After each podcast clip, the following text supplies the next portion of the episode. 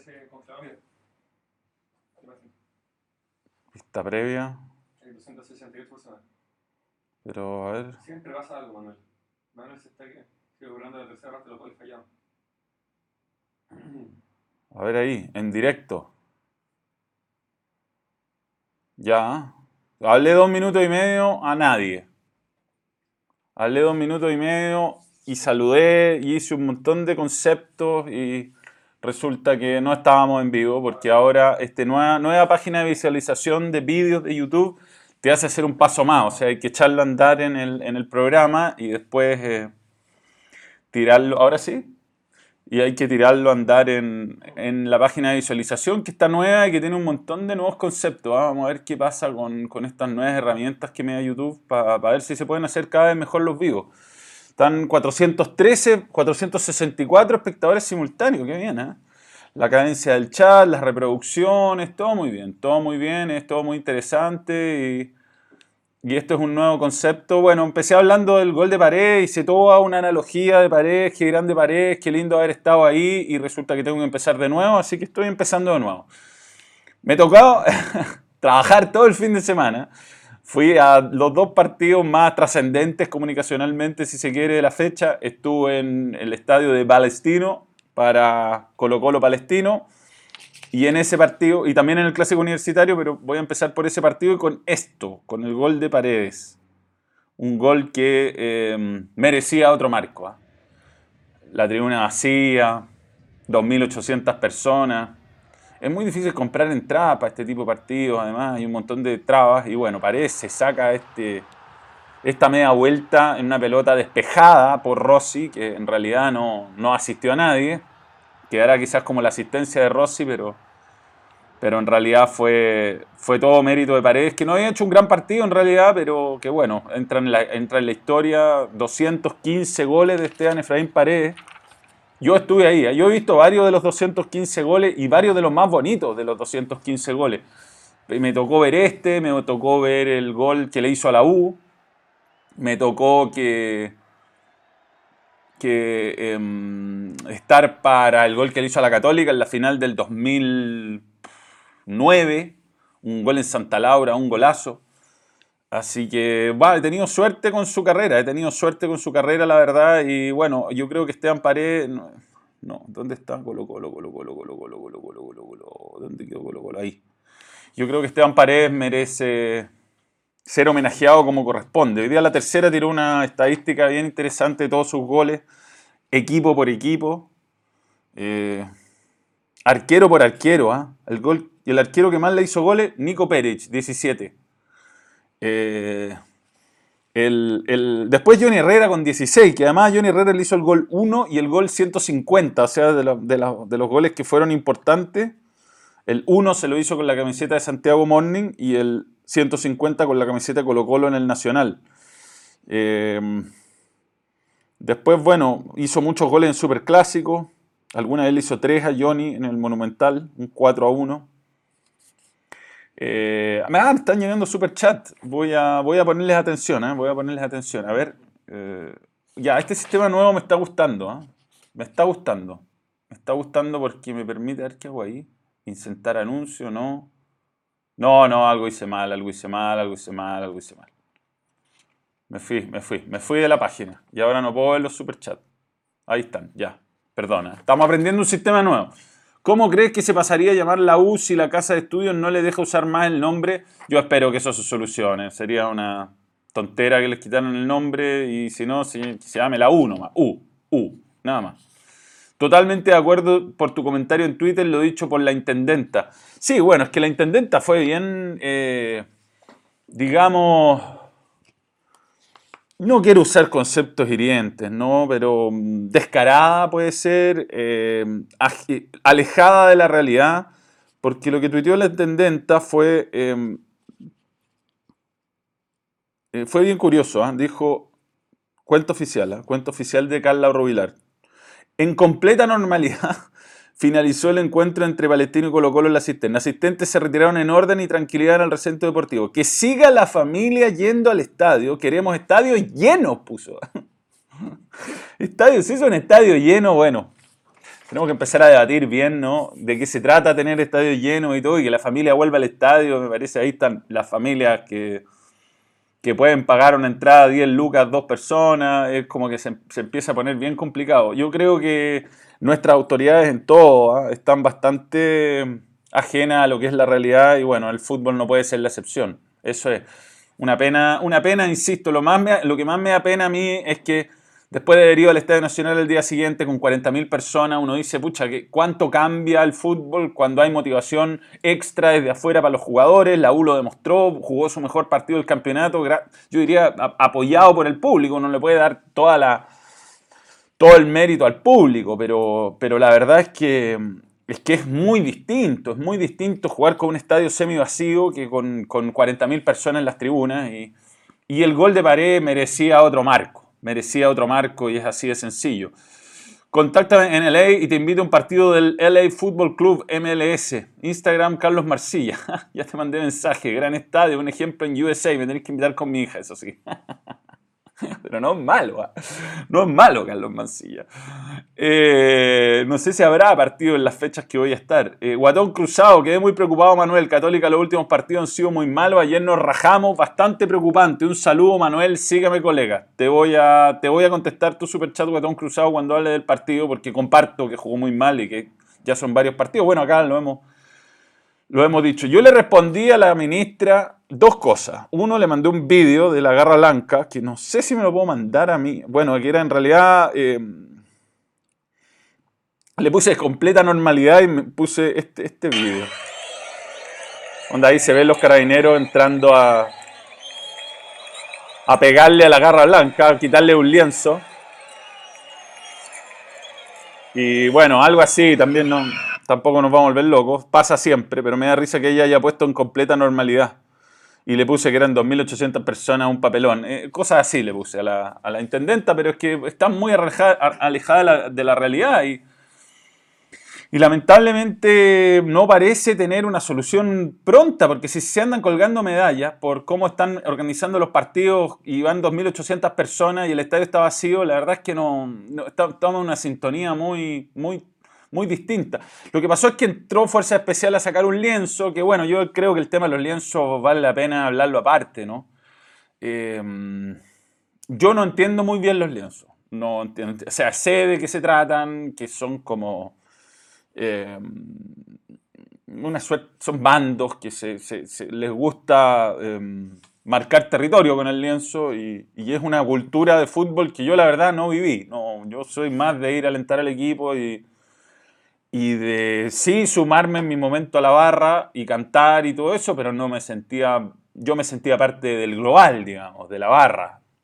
No era parte de un, de un grupo o de una facción y nunca se me, ocurrió, se me ocurrió llevar un lienzo. Y yo creo que, eh, y entiendo que mucha gente vive el fútbol con, con la, cultura los lienzos y no soy quien para decirle, bueno, así no se puede vivir el fútbol y los voy a prohibir para siempre, pero digamos que hay un conflicto que el, el máximo defensor de lienzos tendrá que reconocer, que es que el, que el lienzo en el fondo tiene un problema de seguridad que es que tapa la visión de asientos que eh, se ven afectados por el lienzo. Eh, me explico, en el estadio monumental abajo, por ejemplo, se llena de lienzo, donde la gente que usa los asientos de abajo, que ya son malos, que ya no se ve muy bien, prefiere sentarse en las escaleras porque está todo lleno de lienzo y anda a sacar uno de esos lienzos, te pueden matar.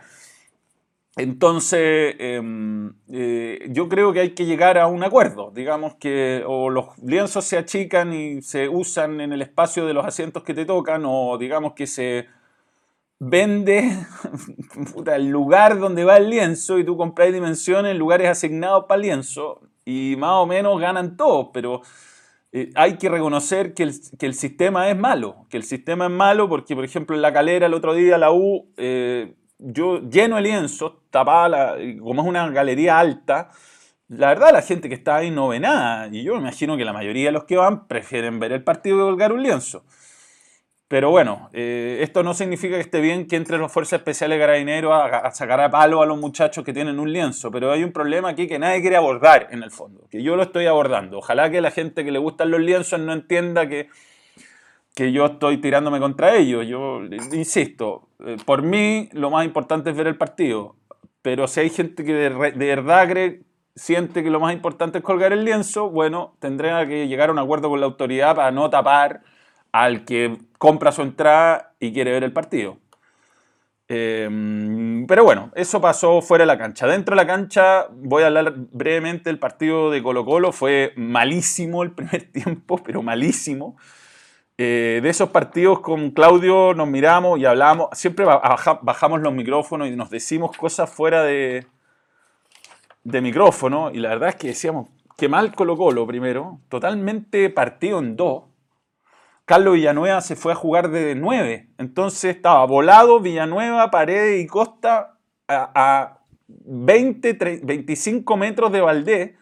Y así era imposible para Colo Colo eh, encontrar, eh, encontrar algún tipo de peligro. Después de, de- del gol, como que ah, retrocedió Villanueva, se puso en la misma línea de Valdés y Colo Colo jugó un poco mejor, sin ser brillante, pero el partido básicamente lo salva Volados, que de repente, porque no había hecho nada, o sea, Volado había perdido todas las pelotas que tocó hasta que hace eh, la jugada del gol, como que le vino un, un turbo Mbappé y se convirtió en Volados y no lo podían parar. Y bueno, a partir de ahí Colo Colo mejoró bastante, tuvo, pudo haber hecho un par de goles, eh, un desborde de volado que no lo terminó bien, y vino el gol fuera de contexto de pared, y parecía que lo iba a ganar. eh, yo me, me- reventaron un montón por Twitter, era una lata, uno no puede decir nada porque siempre ñe, ñe, ñe, ñe, ñe, que es roja, ¿cómo no? Rossi era roja, sí, era roja, era roja. Pero no lo echó. ¿Qué árbitro va a echar a un jugador a los 15 minutos primero? Si no es una patada alevosa. Por muy alevosa que sea, ¿no? Nosotros vemos la repetición. Después el tipo está debutando. Todas estas cosas lo piensa el árbitro antes de mostrar la roja. No ve las repeticiones. Y después, no sé, a mí el penal de Felipe Campo, que no lo vi más, eh, me pareció que, no, que se, se tira ahumada más que lo de Río a Campo. Y, y tengo que sostener eso, tampoco es tan grave. Hablé después con el profesor Ose y estaba de acuerdo con mis conceptos, así que estoy tranquilo. Eh, pero bueno, nada, muy mal Colo, su técnico sigue como viendo otra cosa, que eso es lo... Porque no sé, ayer escuchábamos en el clásico a los técnicos analizar los partidos en la radio y uno dice, bueno, lo que dice Quinteros con matices, no, no va a decir nos dieron a un baile, pero dice jugamos mal, llegamos poco, nos llegaron bastante. Y por el otro lado lo que dice Caputo, uno dice, más o menos está analizando el partido que uno vio. Eh, Mario Salas como que ve, ve, ve cosas que en realidad no están pasando, entonces yo diría que eso es lo más preocupante. Eh, Roja para no era penal, ya. Me pareció que lo de Valdés, en el contexto del partido, que esto es lo, que me puteó mucha gente, así como, weón, ¿cómo decir eso? Si no hay contexto, obvio que hay contexto, pues, ¿cómo no hay contexto? Todo tiene contexto, todo. Todo tiene contexto. Si tú matáis a un weón en la calle, te vayas a la cárcel. Si tú matáis a un weón en tu casa, estás en defensa propia, no te vayas a la cárcel. O sea, hay contexto. El contexto es clave. En el contexto del partido donde el árbitro había dejado pegar bastante, la patada de Valdés, que está bien, que fue una salida de cadena que en muchas otras ocasiones sería roja, para mí era amarilla. Para mí, en este caso. Listo, nada más. Muy, muy, muy, para mí muy sencillo. A- eh, Estadio Seguro debería aplicar aquí. Eh, dice Campanil Media, voy a leer algunos comentarios antes de meterme en el clásico.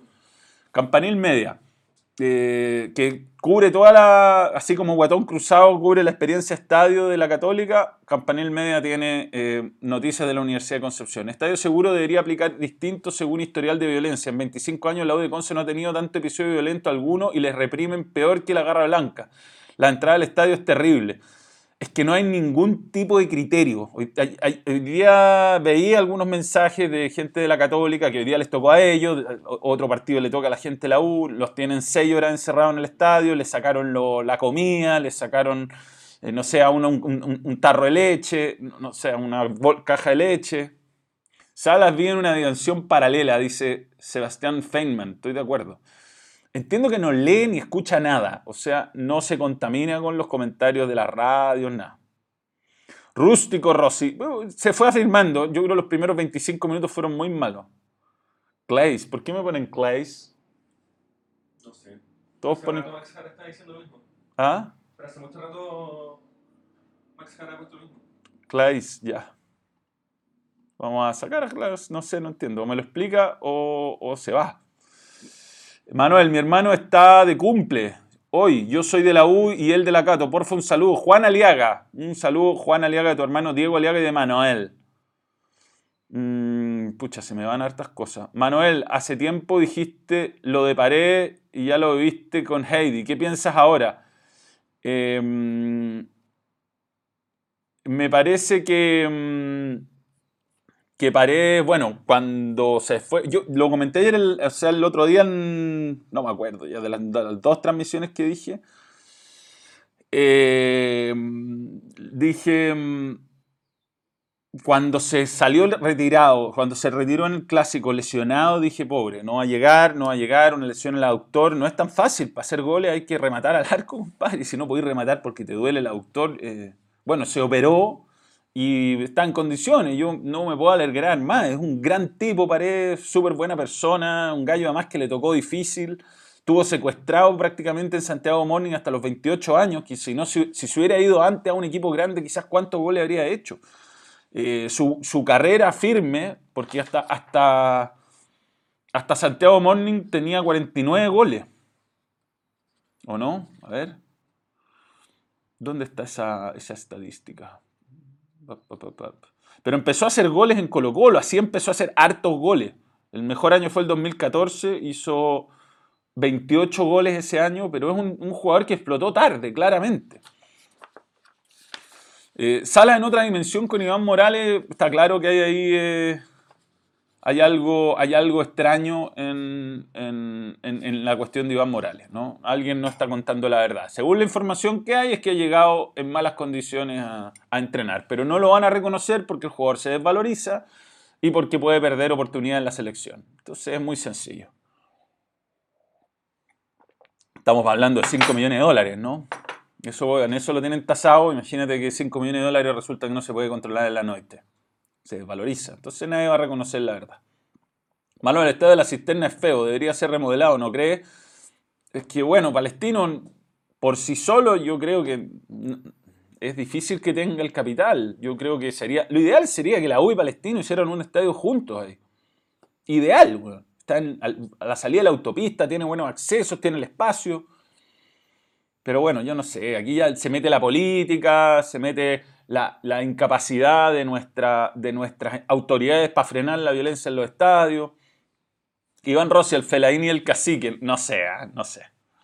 5 millones, pues, en, eso está ta- tasado. Eh, Gonzalo tiene que contar él de qué equipo es. Yo no lo voy a contar, no lo voy a sacar, no lo voy a sacar del closet. Eh, ya, veamos un poquito los goles. Goles, goles clásico universitario. Voy a hablar del Manchester United más adelante y un poco de fútbol internacional. Eh, esto alcancé a, tenerlo. Huilla, no, Huilla es el culpable de que la U no haya ganado este partido. Huilla. Dos jugadas, compadre, para tu pierna más hábil, en posición favorable y mal definida. Acá con un poco de suerte, Ángelo Enríquez, que le pegó, un- no sé si, si lo buscaba a él, si le pegó pifiado, pero lo dejó solo. Después viene esto, jugó mucho mejor la U, ¿eh? mucho mejor, superó a Católica el partido entero, Eh, yo creo que ganó todas las divididas. No sé, es Católica medio frenado, este pase de Puch fue notable, notable. Y después, bueno, Pinares hizo lo que había que hacer, aunque definió de derecha, y después Camilo Moya, goles, el gol de Camilo Moya, la saca de la línea. Este era un golazo, ¿eh? era un golazo. Muy bien De Paul. De Paul ha- fue exigido menos, pero estuvo a la altura del partido y hace rato ya. Después muy tibio Gato Silva, y este era un, otro que era un golazo de, Camilo Moya. Le saqué alguna jugada eh, básicamente para que los usuarios de la versión visual del balón tengan alguna, alguna jugadita. Qué rico la agarró, ¿ah? Me acuerda un- me, me recuerda, no sé si entraba, me, me recuerda el gol de, de Gary Medel. Un gol en clásico también. Después, bueno, muy bien planeada esta jugada eh, de laboratorio, de verdad. Yo creo que todos nos comimos la magia que el tiro iba a ser de Pinares y venía hacia, hacia, la, hacia la- el sector izquierdo de la defensa de la U y saltó justo frente a la pelota y el que le entró fue, fue en salida en ese, en ese amague se soltó Lanaro, que además movió muy bien la cabeza, un golazo, un golazo. Ese, ese saltito de Pinares, de verdad creo que, que, es la clave, además de toda la precisión del resto de la jugada, para engañar a una U que hasta ese momento casi no había cometido errores, le pasaba por encima a la Católica y se veía muy injusto. Después vino un, rato de, de dominio de la Católica, pero en el segundo tiempo de nuevo empezó mejor la U. Yo creo que el cambio de César Fuentes fue a ver, no digo un mal cambio desde lo conceptual, te estaban ganando esa zona, era bueno reforzarlos y lo raro es lo que hizo, porque a veces los técnicos son tan, em, están tan atrapados por el esquema que hacen que, bueno, ahí quedó Gato Silva igual donde estaba jugando, eh, César Fuente de interior derecho, como que hace cosas raras a veces los entrenadores, aquí está el gol, ah, el daño se había quedado en una pelota parada arriba y gana en el pivoteo. Estas son cosas que no se planean mucho, entonces em, sorprende. Buen pelotazo de Moya. Ahí está el daño que le gana Mañasco, todo el oficio de central y después, bueno, esa pelota es muy desgraciada. Esa pelota entre punto penal y área chica es difícil para los defensas, para el arquero y, muy, y, donde, el arquero, donde el delantero perdón, gana mucha, mucha ventaja porque es el que va de frente al arco. Eh, Ángelo, ¿qué, caso Ángelo? ¿no? Gato Silva durmiendo, realmente un partido bajo de Gato Silva. Y acá, bueno, acá lo pudo perder Católica y lo debió ganar la U. Muy buen pase Leo Fernández, compadre. Ese pase además que no es solo entre líneas, preciso, sino que va pensando en la pierna hábil del ejecutante, weón. Y no le puede pegar así. Pero si la U se llega a complicar después, este tipo de jugadas son las que le van a pesar caro. Después el palo de, de Oroz creo que fue. Oroz, ¿no? Sí, del 3 años. Sí. Ting, Clang. Y Johnny, no lo voy a creer. Bueno, no le salió, salió a nada Dituro, no, es que yo creo que es más mérito del, del centro que otra cosa. Eh, Ignacio Saavedra, yo creo que con este partido tiene grandes posibilidades de volver. Volvió a la citación, no está en la banca, se dañó de nuevo el ligamento que tenía complicado, pero yo creo que por dinámica hoy es más que Gato Silva. Fue un clásico eh, entretenido, muy entretenido, mucho mejor jugado por la U que la Católica, que hace rato viene mal. Guatón Cruzado lo mencionaba en un super chat. Eh, son varios partidos, tres partidos que vienen a jugando mal. Lo que pasa es que con Coquimbo había sido un mal segundo tiempo, sobre todo, y con Everton un muy mal primer tiempo, pero ahora fueron malos 70 minutos. Yo diría, solo el gol de Lanaro le permitió a la Católica más o menos controlar el partido, pero eh, de mitad de cancha para arriba no ganó ni una dividida. Yo diría que si no es por el buen partido defensivo, y esto le llegaron harto, pero Lanaro jugó muy bien, además del gol. Valver Huerta tuvo algunas dudas, pero también se afirmó. Y yo diría que Mañasco y Parot hicieron lo que podían, pues se les venían dos contra uno. Poca colaboración, sobre todo de, de Pucci, de, eh, de Agüed. Muy flojo partido de Agüed. Pero hace un año Agüed en un partido similar donde la U ganó y terminó con el tabique de nasal quebrado, había jugado extraordinario y acá realmente ausente, Gato Silva fuera de ritmo. El punto es que es muy buen punto Juan Carlos Camus que manda un super chat en este momento, dice, ¿qué equipo puede dejar a la UC de la punta? Es que yo creo que ahí está la clave de este campeonato, porque a pesar de todo, nadie se le acerca. O sea, la Católica ha hecho un par de partidos donde perdió puntos y, y la tabla sigue con cómoda 10, cómoda 10 unidades de ventaja. Y yo digo, ¿quién? ¿Colo Colo? Colo Colo tiene que sacarle tres, cuatro partidos básicamente a la Católica para ganarle el campeonato y con el nivel que está, uno duda si va a ganar el siguiente. Realmente bajo Colo Colo, muy bajo, le, le, ha costado mucho. La Católica sigue siendo el mejor, el equipo más goleador, el equipo que le han hecho menos goles.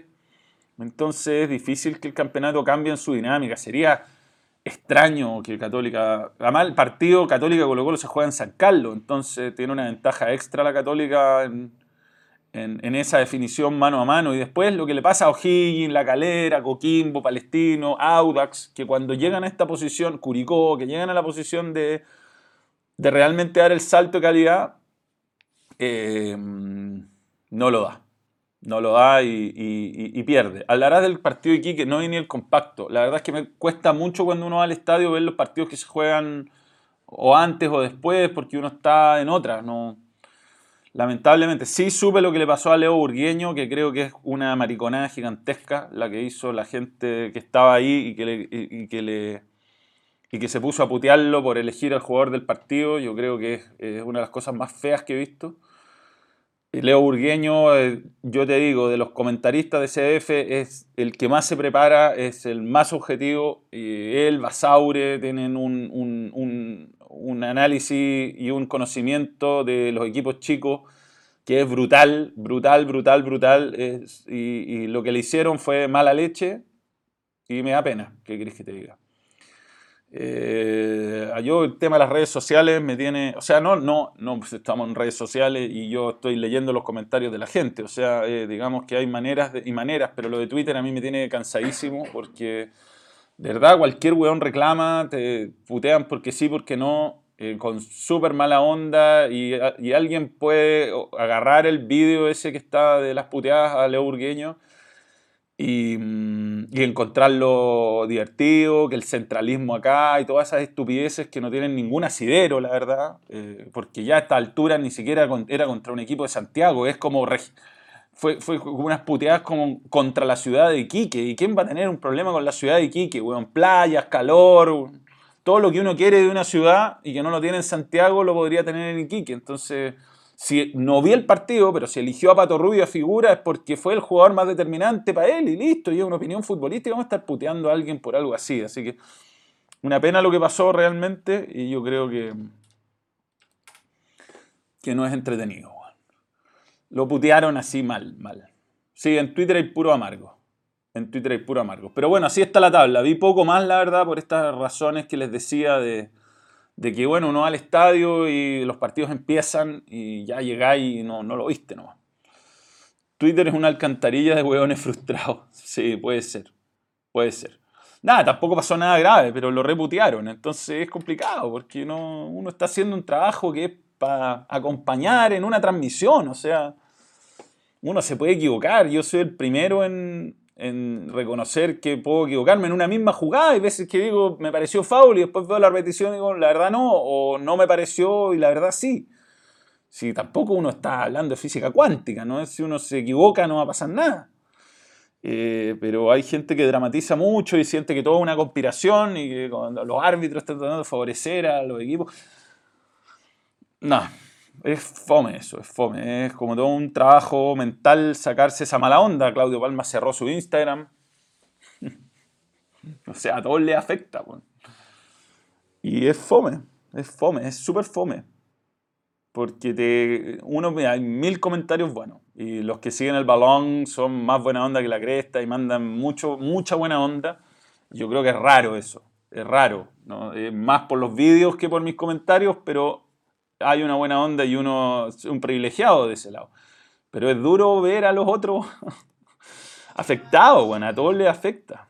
A todos les afecta y harto. Hay veces que te puede cagar una tarde un, comentario de, bueno, de repente de, NN. O sea, ni siquiera es alguien...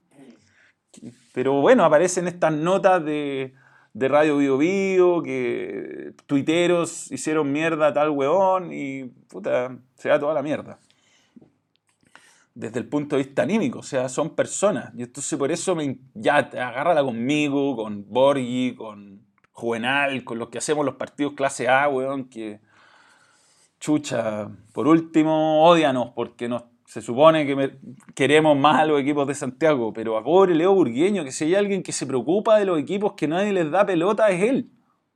Él, él, Basaure, Pini Vergara, eh, Villagrán no me tocó hacer ni un partido con él, pero son los, son los, digamos, los Quijotes de, los que andan pidiendo que la cobertura de los medios sea igual para todos y lo putean a él, eh, en fin.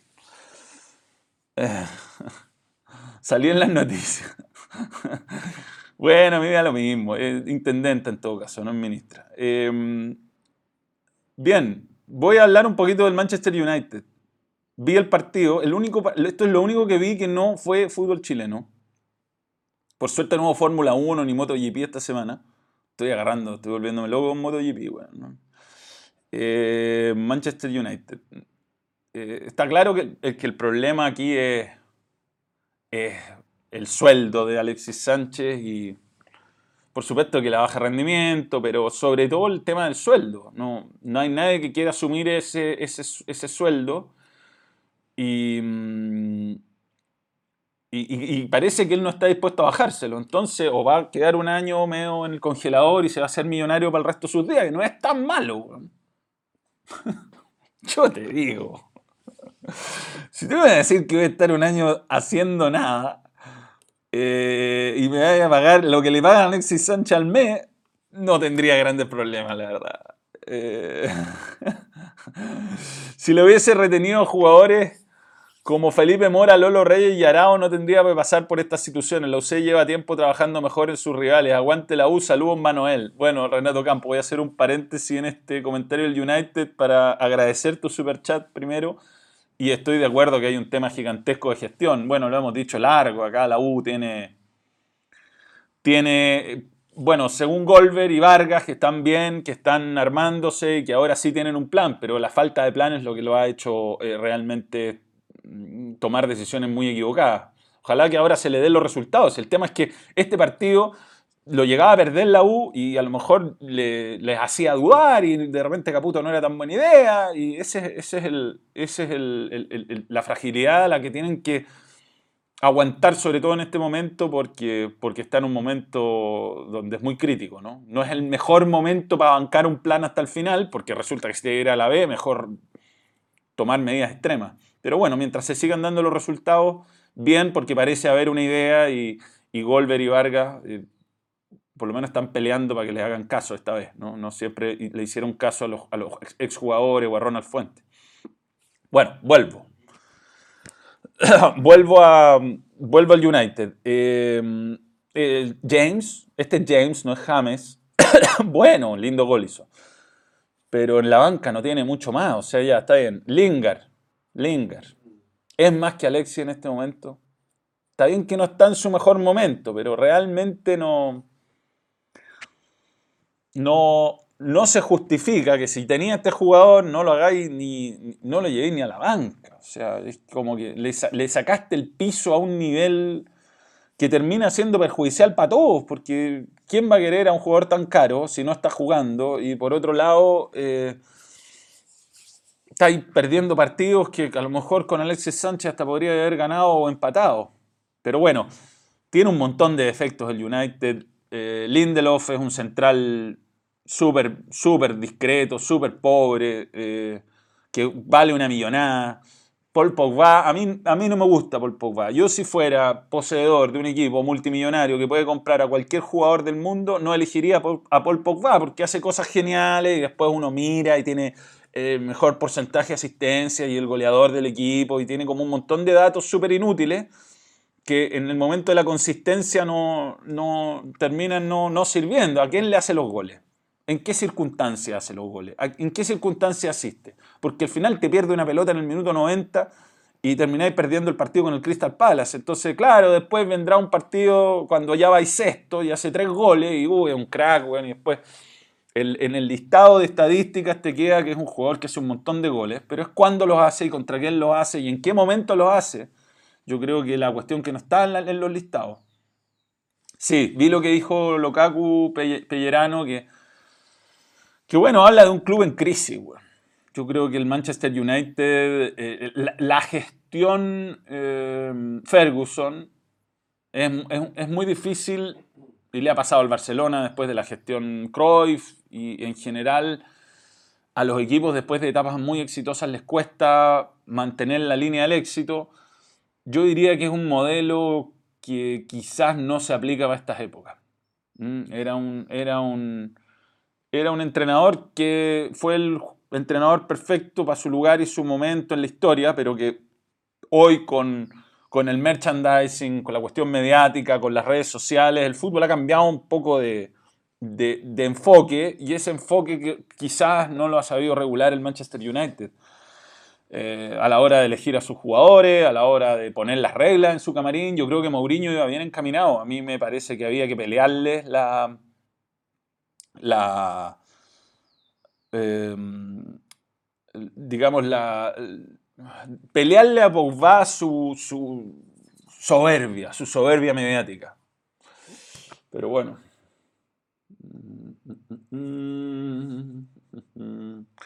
Hoy día Gera no está mirando, claramente, porque él me ayuda a... Pogba es tremendo jugador, sí.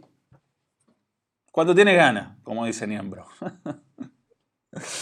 Cuando tiene ganas. Cuando tiene ganas es un, es un tremendo jugador. Eh, le pasará al United lo mismo que al Inter. Es que, bueno, el Inter está. Está. En un, no sé si. Es que el, United tuvo una etapa de gloria del 86 al 2013. Entonces es mucho tiempo siendo exitoso. Mucho tiempo eh, siendo exitoso. Demasiado tiempo siendo exitoso. Eh, Maripán, Maripán se fue al Mónaco, sí no sé, la liga francesa para mí es, menos, mucho menos que la liga española. El Alavés no sé si es menos que el Mónaco, eso sí te lo doy. No sé bien, no estoy perdido con el fútbol francés. Sé que el Paris Saint Germain perdió un partido, pero la verdad no lo sigo. Pero veamos, veamos cómo va eso. Siempre es bueno bueno, Charles Arangui, gran, gran fecha para los chilenos, gol de Charles Arangui, gol de Vidal, qué bueno que entró y hizo un gol porque va a estar competitivo este año en Barcelona, va a tener quizás menos oportunidad al principio de jugar que el año pasado, yo creo que va a terminar siendo titular, como siempre. Bueno, que Germán ya ganó 4 a 0 este fin de semana. Está segundo a, a el Rennes ganó todo y el Mónaco está penúltimo. claro, le han hecho muchos goles. No te gusta nada, Manuel. No me gusta el fútbol francés. Sí me gusta, me encanta la Premier, veo todos los partidos que puedo. Eh, me gustó que Liverpool se acerca, se acerca ahí, bien, sólido, está sólido. Puede ganar, puede ganar este año. Profesor Klopp, me encanta Profesor Klopp. Me gusta, me gusta ver el City también, buen equipo. Ya está dos puntos arriba. Aguanta el balón. ¿Cuándo volverá Ron Manuel? alguna vez, alguna vez volverá, más no luego. Em, gracias, el Wallox 2103. Tottenham se empieza a quedar atrás, el United, ¿para qué hablar? Ya le lleva 5 puntos el Liverpool. Y el Arsenal, como siempre, un sustito para los partidos importantes. James se lesionó. Sé que no pudo ganar contra Valladolid, algo vi, que tuvo un par de remates buenos. Ojalá no sea grave, pobre James. Yo creo que él sueña con triunfar en el Real Madrid. ¿James o James? El chuletón de Rossi, lo vi, lo vi, lo vi.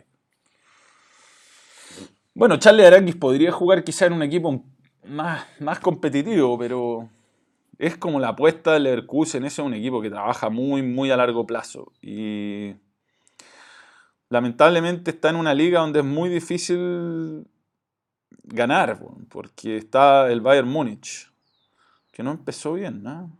Entonces está el Bayern. Tiene cuatro puntos. Bueno, no empezó bien, empató un partido. Lo más probable es que la tendencia, como siempre, sea a ganarlo todo. Pero bueno, anda bien. Bayer, Bayer Leverkusen hizo seis puntos de seis, me parece. Y el Borussia Dortmund también. Con Sancho. Arsenal va tercero y tiene buen equipo, pero eh, pechea. Pechea para los partidos importantes. Ya, momento de sumar a Tomás Mosqueira y hablar de un montón de cosas de PlayStation. Manuel, ¿no te, publicita, no te OneFootball? No, no, no. No, soy, soy lives coreano yo. En mi, en, mi, en mi app, desde que empecé a trabajar en medio de comunicación el año 99. Ahí, desde ahí uso Livescore, que es del 98, era eh, sin, sin, sus estrellas parece Germán, ¿cómo crees que le irá? Yo creo que a nivel europeo no tiene chance. ¿Estáis metiendo en mic? Sí, Ya, ya se suma Tomás con nosotros. Eh, ha estado entretenido este video. Yo por lo menos lo he pasado bien. Eh, pero bueno, tenemos un montón de cosas para contar. ¿Con qué empezamos? Con Gamescom 1. Gamescom 1. Gamescom 1. Están... El primero. ¿Te resfriado? No sé, pero no... Hoy no te veí. No, súmate, súmate, acércate. Ya, ahí, vamos a alejar esto. La semana pasada te acordás que conté que mm, se realizó la, ahí mejora. la feria de videojuegos más importante de Europa, que es la Gamescom en Alemania. Este juego que estamos viendo se llama Dreams, es el mejor juego de la feria. Este juego hicieron los mismos creadores del Little Big Planet. ¿Jugaste ese juego? Sí. Ya, pues, y la gracia que hicieron es que tú podés crear cualquier cosa. Podéis desde hacer música, podéis hacer escenario, podéis hacer carreras de autos, podéis hacer juegos de disparo, de plataforma. Lo que se te ocurra lo podéis desarrollar y llevar al juego. Es ¿cachai? como una especie, de- o sea, tratando la dinámica de Minecraft. ¿se puede Ponle, pero la, la gracia es que aquí ya tienes un set de herramientas mucho más extenso. Ya. Claro, sea, claro, pon- no, si Minecraft es como medio básico. Claro, Minecraft eh, te da para mucho porque podéis crear mundos. Acá podéis crear tus propios juegos dentro del juego. Y esos minijuegos los podéis ir jugando y todo. El juego, para la, para la gente interesada, se pudo comprar en pre-order en, en abril. Y lo mostraron ahora ya como una versión un poco más pulida y la, weá la rompió. Es eh, uno de los juegos a mirar. Se supone que la versión completa va a salir ahora pronto. Si mira, ¿Ya? Elige tú, tú, tu marca. ya. Allá. Chupalla, dijiste. Sí, me confundí. Estas son algunas de las creaciones que hicieron de, de este juego en los últimos meses. Ah, no, falso. Esta es otra cosa, pero mejor veámoslo. No, pero, pero ¿cuál es? A ver, ¿ese? Ese debería ser entonces. Me gustó eso, yo quiero ir a San Francisco ahora. ¿Sí? Ya, ahí va. ¿Este? Sí, e- estas son algunas de las creaciones de este juego, de Dreams. Mm. Así que es un juego bien... Hay que estar en otra dimensión un poquito. Sí, ¿ah? sí, sí. un- En- en- con este juego tú puedes estar en otra dimensión y en cualquier dimensión, porque de verdad el juego es una locura. O sea, podía ser lo que se te ocurra. Y el, el mundo es tan abierto y tenéis tantas herramientas para poder desarrollar que al final el cielo es el límite. Como te digo, podía ser desde carreras de auto, de disparo, juego de, de ritmo, eh, canciones, eh, ¿Y crear después podéis escenario. comercializar tu juego y hacerte millonario? Sí, pero no, o sea, mira, existe mucha gente que haciendo mods eh, terminó desarrollando videojuegos propios. Eh, no sé, un muy buen ejemplo, el Dota. El Dota, que es el juego que se jugó el torneo ayer, que repartió 33 millones de dólares. Una locura, y que de hecho el Dota fue el, el juego que inició como el fenómeno de los MOBA y el- lo que sería el League of Legends. Y el Dota era un Use Map Settings, era como un minijuego dentro del Warcraft 3. Y como la cuestión empezó a funcionar tan bien, dijeron, ya, ¿y si hacemos un juego propio con este minijuego? Y de ahí la historia ya lo convirtieron en el juego que da los premios más grandes de la historia. Bueno, y como te estaba contando, Dreams, eh, finalmente la, la gracia por qué lo estamos mostrando es porque podía ser cualquier cuestión, ¿cachai? Y eh, eso fue lo que le voló la cabeza a los europeos y ya se perfila como uno de los juegos más innovadores y rupturistas del último tiempo. Ya. Así que eso con... ¿Y con eso ese cuándo juego. estará disponible para Mira, la, la versión beta ya salió en abril y ahora en Gamescom mostraron como una versión un poco más definida. Ya. Todavía no, no se anuncia porque al ser tan, tan amplio, como que todavía no lo pueden abrir a público general. Yo diría jugar GTA ahora que voy a ir a Los Ángeles. weón. Recordar, recordar eh, es como lo mismo, ¿no? Ya, dale. Seguimos. Ya, ¿qué estamos Este viendo el acá? que vimos- Eh, Este es el que vimos San Francisco, que tú vas a estar allá. Más no en un helicóptero. Ah, bueno, No, en una nave. claro. No creo. ¿eh? Por fin se reveló el gameplay del esperado juego de Avengers, Ah. ¿cachai? De Square Enix. Esta- eh, este juego sí que va a ser una locura. A ti que te gusta Uncharted, eh, uno de los, de, de los escritores de Uncharted está detrás de este juego, que es Sean Sky, eh, Sky, que él trabajó en el último Uncharted, el de las minas. Y ya han mucho rato trabajando en este juego. Está un poco gordo Thor, te digo el tiro. ¿Sí? Sí. Ya. La gracia es que esto va a ser un, un juego de, aventur- de acción y aventuras, pero con mecánicas de RPG. O sea, tú vas avanzando y sacando experiencia y vas mejorando lo- las habilidades de los personajes, ¿cachai? Ya. Eh, tenéis tres botones de acción, botón fuerte, eh, o sea, golpe débil, golpe fuerte y poder. Muy básico, muy Ya. simple. Muy parecido a juegos de Lego en términos de, de gameplay. Porque podéis ir interactuando con tu equipo, con tu composición de héroes y los vais cambiando entre ellos. El- el- claramente este gameplay, el video duraba 19 minutos, esto es un- como un resumen con algunos momentos de, de lo que viene. Y, no está Spidey. Bueno, Spidey ahora, gracias a lo que pasó con Disney, eh, pero se fue, eh, es de Sony. po. Sí, claro. Así que Spidey lo vamos a ver solamente en, Sony, en, en las cosas de Sony. Y lamentable, porque en verdad la película de Thor igual es simpática y hartas cosas venían ahí. Pero ya no vamos a poder ver a nada del universo Spider-Man en el, en el universo Marvel. Yo creo que son unos... Es gente muy avara, weón. Muy avara. Sí, pero es que vieron el negocio por otro lado también. pues. Al final, eh, Spider-Man también es una franquicia que tiene miles de personajes. Creo que son más de Mm. 80 personajes los que puede jugar. Imagínate los, los, los seis siniestros, tenías todos los, los submundos de Spider-Man, Ahora, la Lola tiene pocos poderes, weón. ¿eh? la Black Widow. Sí, es como que increíble que sobreviva siempre. Sí, bueno, pero es que al final tenías que tener un héroe no tan, tan bacán. Hoy se ve bueno, se ve bueno. No, está bien simpático. Como, como te conté a ti que te gusta Uncharted, uno de los, de los desarrolladores de Uncharted, está trabaja- eh, es uno de los directores del juego. Y está hecho por Square Enix, que es finalmente la misma franquicia que hace Tomb Raider, que hace Final Fantasy. Entonces, es un juego que promete harto. De hecho, es el mismo estudio que trabaja con el, con el Tomb Raider. Así que es un juego que promete harto, harto, harto. Desde la, de las cuestiones todas las que mostraron ahí. Sigamos. Para no alejarnos tanto del mundo del fútbol, PES, PES 2020 confirmó en exclusiva la Euro para el próximo año. Así que todas las personas que tengan el PES en junio del próximo año van a tener un DLC, un parche gratuito, que viene con toda la copa y los 50 equipos del- de, Europa licenciados con todos los uniformes, con todas las formaciones, con todo listo. PES, como saben, perdió la Champions, perdió la Libertadores, perdió muchas licencias, pero le ha hecho daño a FIFA con cuestiones muy puntuales. Onda, los equipos más grandes de cada uno de los países y ahora le hace daño con la Euro. Así que el próximo año que están, van a estar todos pendientes de este torneo que cambió el formato, van a poder jugarlo en exclusiva en PES. Mm. Y tiene el Manchester United, tiene el Al Barcelona, Barcelona. a River, a Boca, a la U, al Colón, a tres equipos de Perú, a cuatro de, De Brasil. de Brasil. Pero sabéis que estoy muy molesto, weón. ¿Por qué? Porque en el, el demo no aparece Manuel. ¿No? En Corinthians. Oh. Titular indiscutido. weón. ¿Hasta cuándo? ¿Hasta cuándo? ¿Hasta cuándo con Manuel? Y con PES, otra cosa que se anunció es esto, que ya se anunciaron las fechas de los torneos que vienen para lo que queda del año y el próximo, del nuevo juego del PES eh, 2020 que sale en dos semanas. Van a repartir 2 millones de dólares en premios. Y tú vas a poder jugar Pro, que el Pro es equipos de 3 contra 3. O sea, tú jugamos, no sé, yo, tú y Ya. Fuyu en un equipo y empezamos a avanzar en, en distintas categorías. Y el otro el Open, que el Open es el 1 contra 1. Y en el 1 contra 1 van a haber distintas categorías. Amateur, principiante y experto. Y según las categorías va a ir ascendiendo y puedes ir metiéndote en la, en la fecha ¿Y es mundial. 3 contra 3 con 11 jugadores o 3 sí, contra 3 3? contra 3 con 11. ¿Sabes que estuvimos jugando con Juano, el- un, amigo, el, viernes, tratando de salir campeón del mundo con Chile y eh, tiene algunos problemas para cambiar jugadores? Como que nos cuesta N coordinar y mucho te pasa que estáis viendo un jugador y se te pierden de otro, entonces quería hacer la diagonal para acá y termináis abriendo los dos defensas y Mm. te pasa un buen solo y te hace un gol. Bueno, Son- el, el PES sale ahora el 10 de septiembre. Ojalá lo mejore. Sí, y, y el 3 contra 3 es una apuesta fuerte que está haciendo. Un dato no menor, que, que yo creo que lo, lo mencionaron en algunos videos a- atrás. ¿Te acuerdas que yo te decía que Piqué es un fanático de los videojuegos? Que Mm. de hecho Piqué le molestó tanto con el tema de los videojuegos que Mascherano ahora se metió también en las ligas de fútbol en, en Argentina, las Superligas de Mascherano. Piqué, la empresa de él que se llama eSport Media Rights, son los productores generales de este torneo. Todo lo que es eFootball, o sea, todo la- el nivel competitivo y toda la estructura de competencia es manejada por la empresa de Piqué.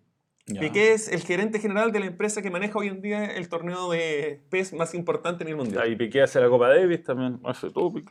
Sí, Pi- Piqué es un tipo que, que le encanta el videojuego y de hecho está súper metido en esto. Tiene su propia empresa desarrolladora, tiene hartas cosas. Ya está, se me, me tiró el micrófono. Ya, ahí estamos. ¿Ya? Otra cosa que pasó este fin de semana, Nicolás Rubilar. Eh, ¿Se acuerdan que les comentamos que hay un chileno que es figura a nivel mundial con, con Gran Turismo, que de hecho salió número uno en el torneo en París a principios de año? Este fin de semana se jugó una nueva fecha en Nueva York. Ya. El chileno nuevamente destacó, fue, fue figura dentro de todo. De hecho, voy a mostrar algo. Esta es la semifinal. El que va segundo es Rubilar, ahí en el, en el Ford. Y el tipo estuvo ahí. onda, se metió por los palos, estuvo dentro de los mejores, pero fue una- un resultado final ingrato. Y Rubilar quedó décimo en la general.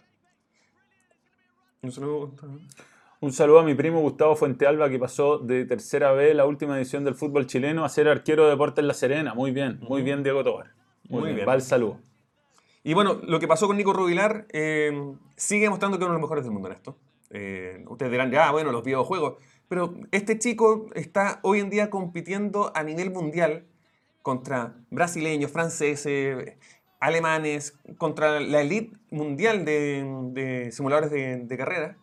Y el tipo está ahí. O sea, fue campeón la última, la última vez y ahora, en este torneo en Nueva York, eh, quedó cuarto en la categoría de, de, de equipos. Él compite por BMB, más encima. ¿Ya? Y quedó décimo en la general, como pueden ver en la tabla. Entonces, esto da para rato y, y es un, un tema no menor que haya un chileno metiéndose dentro de la elite mundial de, los- de los pilotos de, de Fórmula Bueno, 1. hay un o sea, montón de pilotos de. Fórmula 1 que han salido de los simuladores y eso. Claro, de hecho, el, el vicecampeón del año pasado eh, se llama Fabián. oye, bueno, no me acuerdo el nombre ahora. eh, también chileno. Así que hay todo un submundo con, con los simuladores de auto eh, y los videojuegos. Muy bien. ¿Y esto, esto último de PS5 qué es? Mira, ponlo. Esto ya, ¿se acuerdan que la semana pasada hablaba del humo, que ya se está hablando de las nuevas consolas? Durante la semana eh, se salió la noticia de que ya se aprobó a nivel mundial una patente que se, se puso en Brasil, que es con respecto a un modelo de la nueva PlayStation. Que como pueden ver, tiene una forma como una B, que vendría a ser un 5 en, en romano.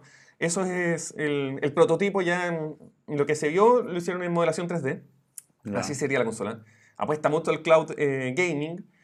Toda la gente dijo, ya, esto es humo, pero el tema es que esta misma, mm, la misma gente que patentó esta propiedad intelectual hace, ahora, hace dos años atrás habían patentado la consola, la nueva PlayStation 4. Entonces, hay algo de que puede hacer que eso es real. Y donde se confirmó de que algo de cierto hay en esto, Codemasters, que es una empresa eh, británica que hace simuladores de autos, uno de los desarrolladores tuiteó, inocentemente, Yogurín, dijo, ah, pero si esas consolas ya nos llegaron. De hecho, son los dev kits de PlayStation 5. Y quedó la cagada. Eh, y ahí se supo de que efectivamente ya están eh, los dev kits de PlayStation 5, que pareciera que son así. Y, y este tipo obviamente borró el tweet. Yo creo que lo deben haber sacado por la puerta chica ya. Pero ya hay noticias de que parece que la PlayStation 5 está más cerca de lo que nosotros creemos. Así que así, si no es la consola, así sería el DevKit. Apostaría mucho al cloud gaming. O sea, tú conectas la consola a internet y juegas por streaming. Y tendría retrocompatibilidad con las otras consolas. Bueno, Así que se ve esa- bonita. Sí, se ve chora. Bueno, las noticias de PlayStation con Tomás Mosqueira. Muchas gracias, Tomás. ¿ah? Sí. Muchas gracias y un saludo a todos los miembros que ahí están, o los, los usuarios. No sé qué es KOF. ¿Qué es KOF? Eh, King of Fighters, un juego de pelea No lo juego, 2D. no, de- Qué genial que transmitan torneo de GT como si fuera una carrera verdadera. ¿Cómo avanzamos? Sí.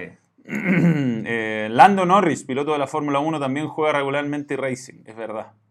Con esto nadie saldrá de sus casas. Eh, futuro Liceo.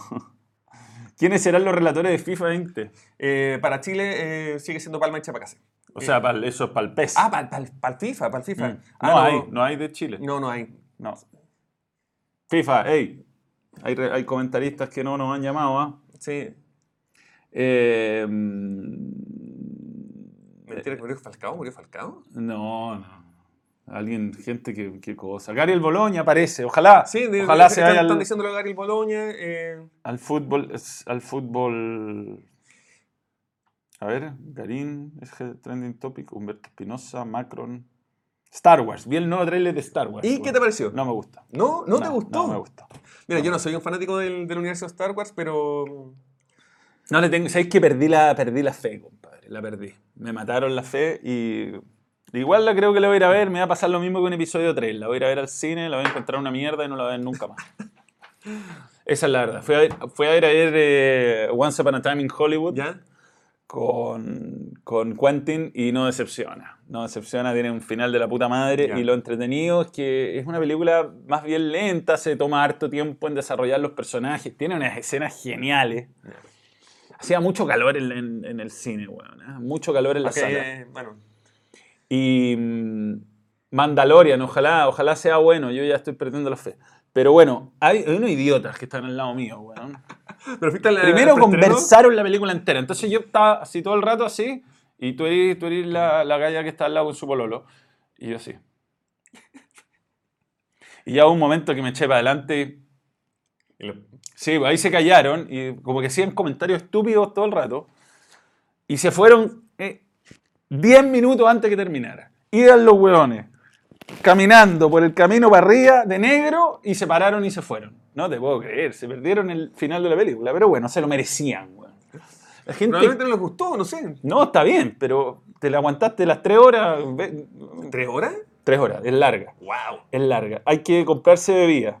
Eh, yo no sé, la gente que habla en el cine, eh, no, no, no lo puedo entender. No lo puedo entender. Yo entiendo algún comentario, algún... Claro. Pero hay otros lugares para conversar. Sí, o sea, si vas al cine pagaste una entrada. Vi el tráiler de la película de Breaking Bad. Eh, eh.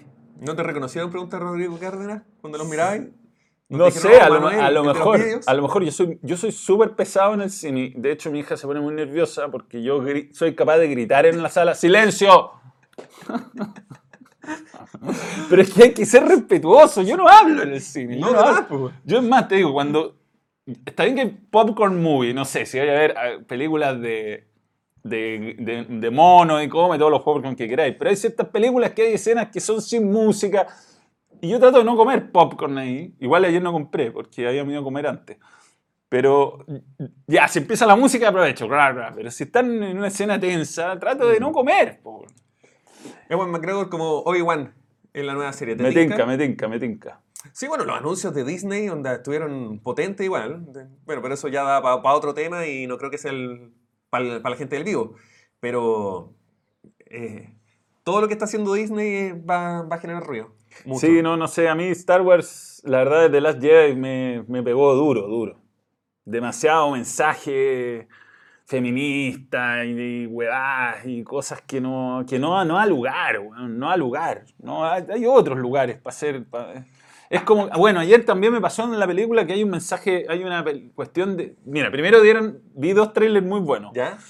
Uno que se llama Yesterday, que se trata de, la quiero ver, se trata de un cantante loser que un- pasa una weá y un día se despierta y va con su amigo y empieza a tocar Yesterday y todo, weón, esa canción.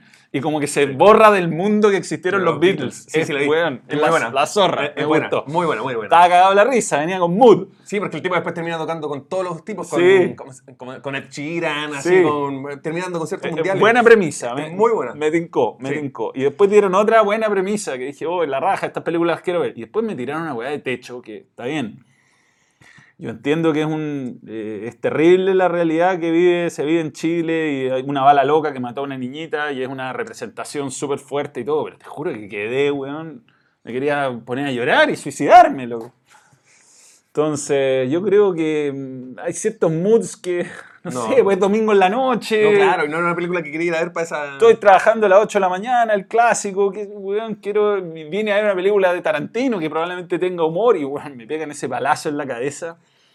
No sé si era el lugar. En- en- bueno, bueno eh, te, provoca, te provoca debate, ¿no? Te provoca debate, pero un poco mala onda la. Manuel Pasalapa están diciendo. Star Wars en esta generación está muy oprimida por las reglas generales de la sociedad. Sí, todo está igual. A todo le meten un, un- un mensaje innecesario. Un mensaje innecesario. Saludos desde Valpo, Manuel. Yo espero que Rose no aparezca en episodio 9. No espero, espero. Eso es mi... Ese es tu... Rose, no, no me interesa eso. No aparece en los trailers, pero no, no quiero, no quiero. No, nada, compadre, que no me cuenten ni qué pasó. Un largo camino a casa, buena peli. Yo también la vi ayer, viva la perra de Brad. la zorra, no, la zorra, la zorra. Muy buena. La serie Carlito ustedes me la han recomendado, no, Sí, no, no tuve, la está viendo. no tuve tiempo. Pero no también la está viendo. de hecho le mandó un mensaje, le estáis viendo y me dijo, weón, muy buena. Saludos de. Miami, Lucas Moya. ¿Qué me recomiendan? ¿Comprarme PES o FIFA? De, eh, weón, eh, cosa de gustos. No, no nos podemos casar así, oye, sí, Mm. compre este. No. Piensa que todavía no saben ninguno de los dos juegos a la venta, no sabemos cuál va a ser el, el futuro. Una sección de películas estaría bueno. los jueves hago, los jueves hago pel- películas, los jueves. Y voy a recomendar algo. ¿Sí? Con trailers y todo. La verdad es que estuve a punto de poner el trailer de Star Wars, pero métanse al canal Está de... en todos lados, Está en onda, todos lados y... Eh, floppy, o sea... eh, flojo, flojo, flojo.